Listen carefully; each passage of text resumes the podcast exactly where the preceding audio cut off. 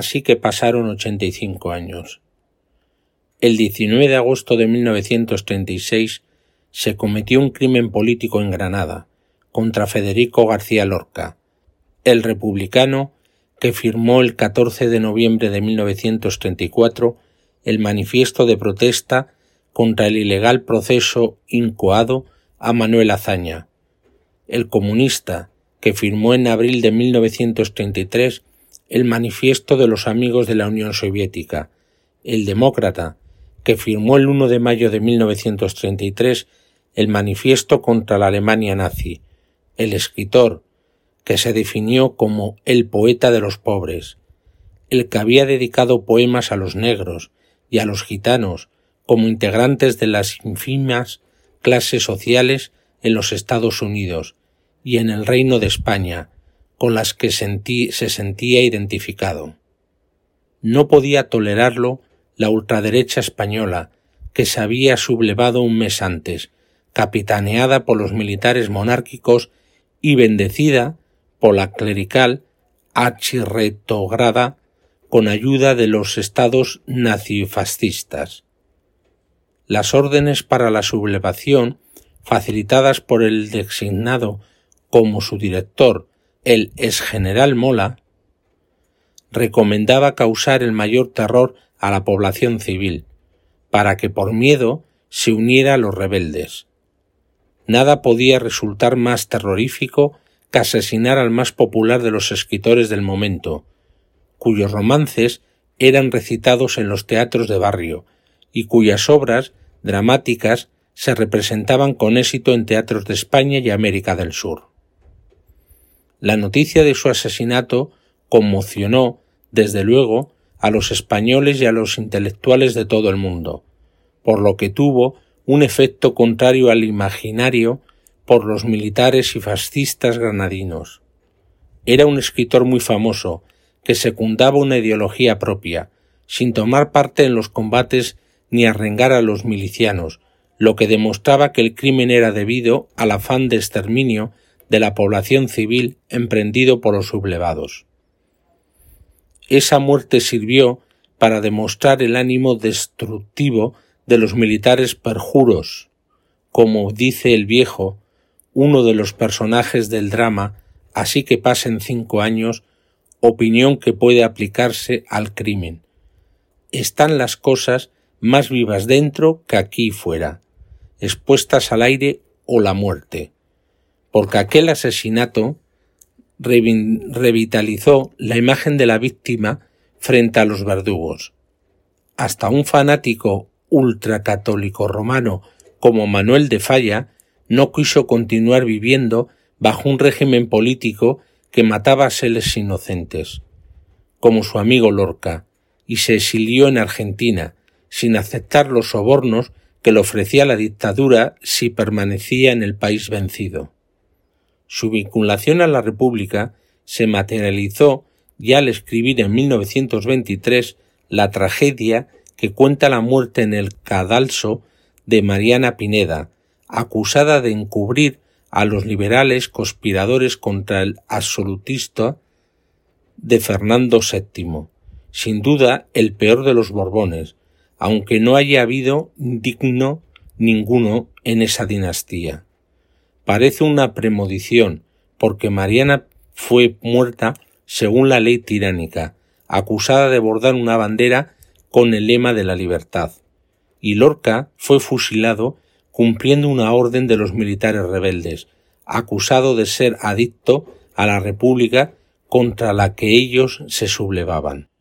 Durante los cuatro años siguientes se esforzó inútilmente en buscar una compañía teatral osara representar la obra, nadie se arriesgaba, porque el Borbón de en aquel momento Alfonso XIII había propiciado la dictadura militar del general Primo para librarse de sus disidentes, sino llevándolos al cadalso como su antecesor Fernando VII, si mediante el cierre de teatros y universidades, imposición de la censura de publicaciones y espectáculos, destierro de los intelectuales díscolos y encarcelamiento de los oponentes. Ofreció una lectura privada de la tragedia en el Ateneo de Barcelona en abril de 1925.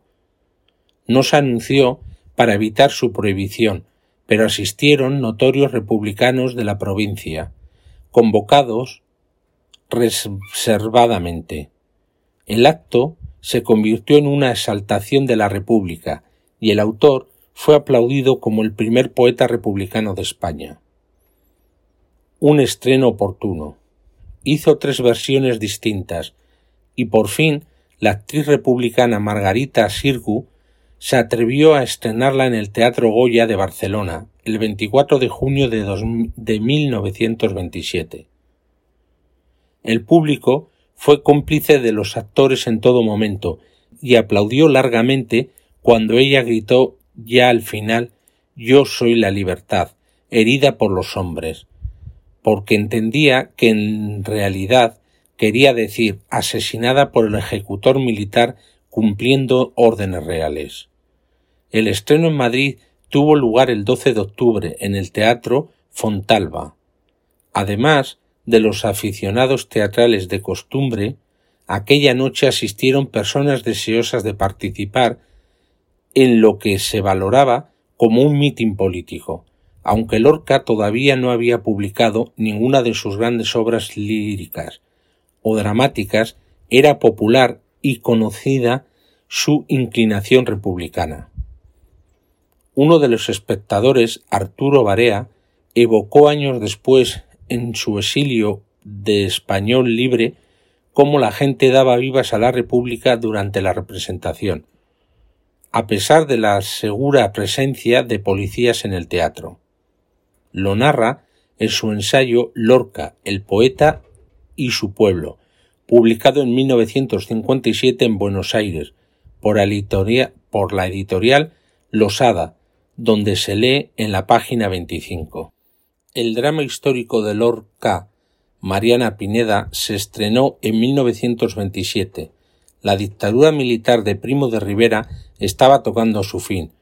El trono de se tambaleaba el país, no sólo los grupos políticos e intelectuales, sino también el hombre de la calle, la gente que se reunía en cafés, bares o calles de barrios bajos, pedía cada vez más enérgicamente responsabilidades, de hasta entonces se había logrado escamotear por el desastre de Marruecos.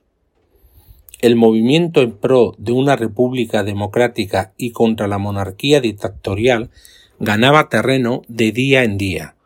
La censura y las represiones trabajaban incansablemente. Sus instrumentos eran un estrecho control de la prensa y una brutalidad cruda dentro de las comisarías y los cuarteles de la Guardia Civil.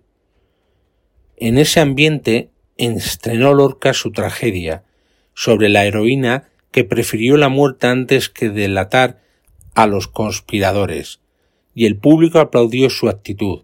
Por eso, aunque Mariana Pineda era una obra teatral con notorias diferencias en su escritura y debido a ello en su representación, se benefició de la oportunidad de constituir un reclamo para la revolución social que derivaría en la proclamación de la República fue estrenada en el momento conveniente y contribuyó a la caída del Borbón en el trono, descendiente del otro que mandaba matar a militares rebeldes y a muchachas bordadoras. Triunfante la República por decisión del pueblo, expuso Lorca un proyecto de teatro popular a su paisano y amigo Fernando de los Ríos, ministro de Instrucción Pública y Bellas Artes. Una vez aprobado por el gobierno el 10 de julio de 1932, salieron de Madrid los camiones que transportaban a los integrantes de la barraca, nombre que se dio al grupo teatral para representar el teatro clásico español por ciudades y pueblos. En algunos lugares se reprodujeron incidentes por la actitud provocativa de grupos antirrepublicanos que veían en Lorca un enemigo muy peligroso. La poesía como arma política. El compromiso político de Lorca se comprueba continuamente al examinar los manifiestos que firmó en ese periodo. Los ha recopilado Ian Gilson para callar a quienes pretendían sostener que el poeta nunca demostró inquietudes políticas y que por lo mismo su asesinato no tuvo esa motivación, y los reproduce en la completa biografía del poeta titulada con su nombre y publicada en Barcelona por Grijalbo en 1985 y otras ediciones. Parece haber sido una consigna de desvincular a Lorca de las ideas políticas, para presentarlo como un escritor únicamente preocupado por su obra literaria. Incluso se inventaron motivos para explicar su muerte por cuestiones de rancillas homosexuales. Se atrevió a propagarlo en 1956 el que usaba el seudónimo de Jean, Luis Gorchen. La dictadura difundió ampliamente su teoría sin base real. Es cierto que Lorca no se afilió ni a ningún partido político, pero es muy significativo su apoyo a la Asociación de Amigos de la Unión Soviética, porque declara su interés por el comunismo. Su estancia en los Estados Unidos de Norteamérica en 1929 y 1930 le hizo despreciar la sociedad capitalista por excelencia. Prueba de ello es su libro Poeta en Nueva York, una reiterada denuncia de la opresión de los negros, de la desinficación del dólar, de la deshumanización de la vida. Bien claro lo dijo en el poema Nueva York, Oficina y Denuncia. A pesar de, de su tono caótico, tomando como expresión de una de un acercamiento hispano al surrealismo francés. Yo denuncio a toda la gente que ignora la otra mitad, la mitad irremedible que levanta sus montones de cemento donde laten los corazones, de los animalitos que se olvidan y donde caerán todos en la última fiesta de los taladros. Os escupo a la cara. En otros poemas se repiten las acusaciones contra la sociedad estadounidense como en Oda al Rey de Harlem, Iglesia abandonada, Balada de la Gran Guerra, Grito hacia Roma, desde la torre de Christenbulken, y varios más, de modo que si no permaneció a ningún de modo que si no perteneció a ningún partido político, sí estuvo con los que padecen la opresión capitalista y con los que esperaban entonces el triunfo mundial de la Revolución soviética. Fue bastante motivo para que los militares sublevados ordenaran su fusilamiento el mes de la rebelión. Su caso es semejante al de otros muchísimos republicanos, asesinados por la relación de un falangista o de un fraile, aunque más mediático. Dos opiniones y un sapo. Uno de los que con más ahínco defendieron el apoliticismo de Lorca fue su compañero en el grupo del 27, Damaso Alonso, que no por casualidad era católico romano, confeso, y chapoteaba en la ciénaga fascista con deletación, porque para eso se había quedado en España, recibiendo honores de los rebeldes. En 1947 publicó en el número 35 de la revista Finisterre un ensayo sobre una generación poética, 1920-1936. El grupo llamado del 27, al que él mismo pertenecía más como ensayista que como poeta. Fijó la fecha de 1936 como la de su disolución, debido a que entonces aparece el demonio de la política, destino involuntario y por tantos odiado del hombre moderno, según está escrito para generar asombro de lectores. Al parecer, no se había enterado de que la política fue desarrollada por los griegos clásicos, como todos los fundamentos de nuestra cultura occidental. Ignoraba que Platón escribió un, iluminador tratado sobre la República.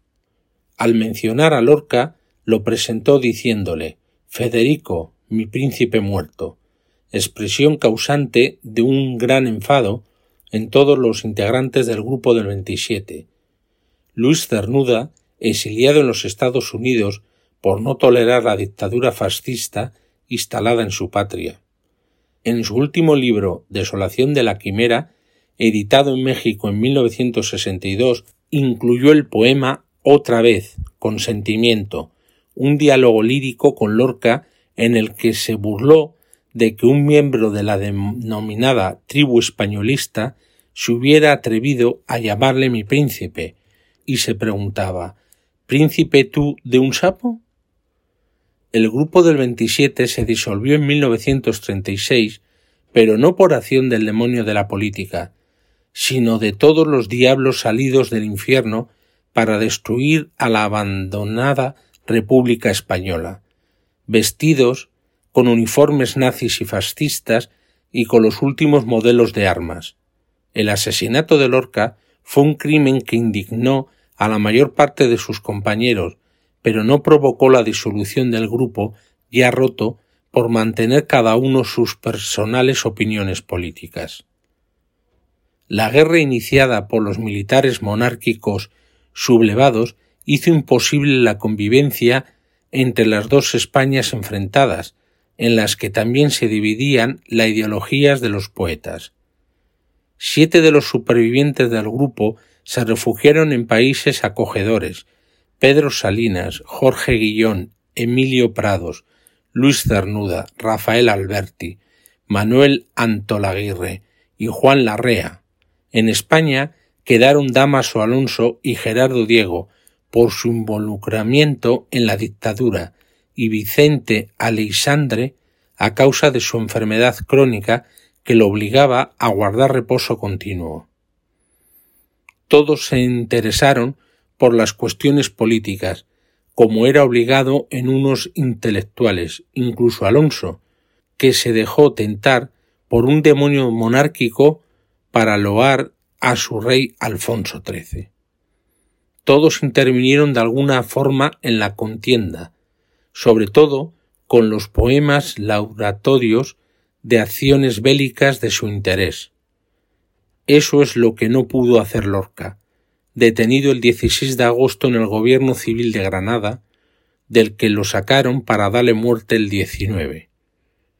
Podemos deducir de los manifiestos firmados en años anteriores que hubiera compuesto poemas a los soldados leales de haber tenido tiempo, pero los militares sublevados no se lo dieron. Arturo del Villar, presidente del colectivo republicano Tercer Milenio.